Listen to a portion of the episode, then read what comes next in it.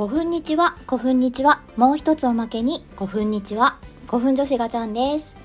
本日は10月の5日火曜日。福岡はとっても良い天気です。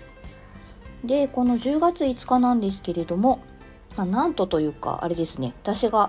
このスタンド FM を始めたのも10月5日去年なので1周年となりました。どうもありがとうございます。お付き合いいただきまして。もっとねいっぱい話してるつもりだったんですけども今日で26回目。でまあできるだけこうもっと話したい。で話しながらいろんなのこうこういうこともっと言いたいなとかこういうこと伝えたいなとかっていうのが溢れてくるのでこの時間を大事にしたいなと思っております。というわけで古墳女子ガチャンのオール古代日本だいたい5分20秒。古墳時間だけ私の大好きな古墳あとは古代の話ですねをさせていただいております。さてさて。そうこのスタンド FM っていうのはレターという機能があります。私もよく分かってなくてどっから見るんやろみたいな。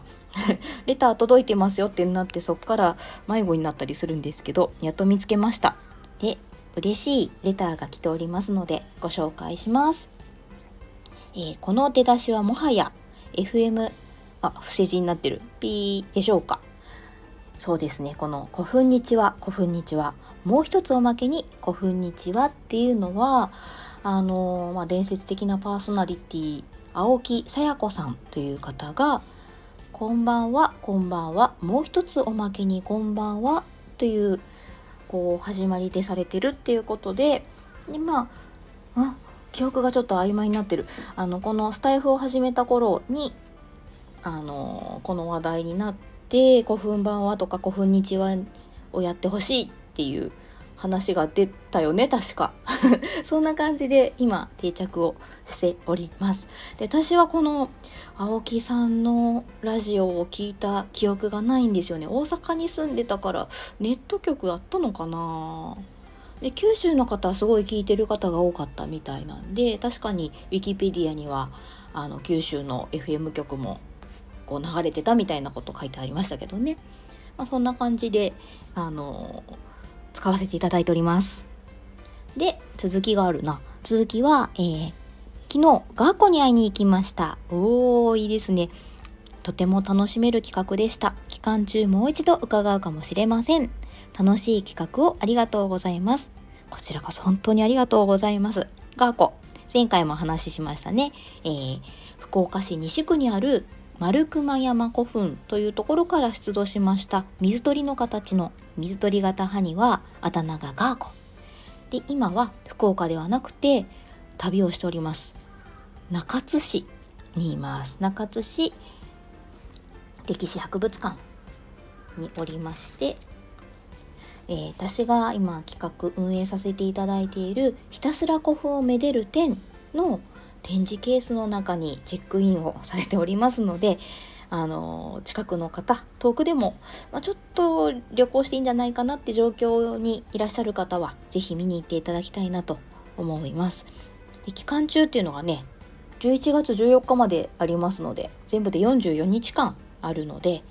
で途中で展示の内容内容ガラッとは変わんないんですけどちょっとこう面白いことも増やしていこうかなと思ってるので是非こう1回2回3回と言っていただけると嬉しいなと思います。販売グッズも増えてるからね。でひたすら古墳をめでる展って名前だとまあひたすら古墳をめでてる人っていっぱいいると思うんですよ。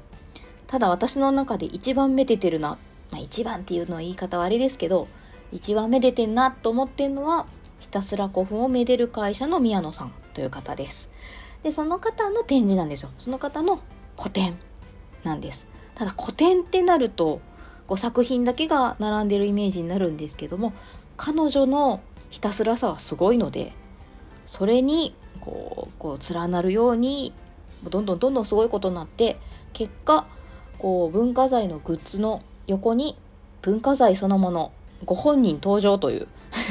同じケースに並ぶとか別のケースならまだわかるんですけど同じ一つのケースの中に文化財と文化財グッズが並んじゃうようなケースもありますのでもうその違和感もたぜ違和感って感じてもらいたいんやけど違和感も感じてもらえると思う。でちょっとニヤニヤしちゃうしね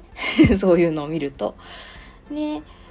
こうなんだろうな変わったイベントをしたいってわけではなくて真面目に真面目にやったらここまで来たという結果を見てほしいなと思っております。私はあのさ、えー、グッズのキャプションは宮野さんなんですけどこう文化財のキャプションは担当させていただいておりましていつも書いている古代プレスっていうサイトの記事を意識して書いたので本当にもう短い古代プレス記事がキャプションに詰まってるっていう風に感じてもらったら読み物としても楽しんでいただけるんじゃないかなと思います。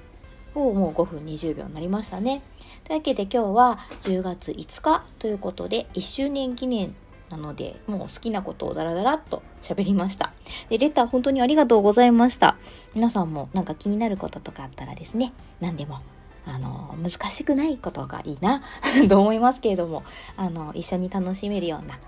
内容を送っていただけると嬉しいです。というわけでまたね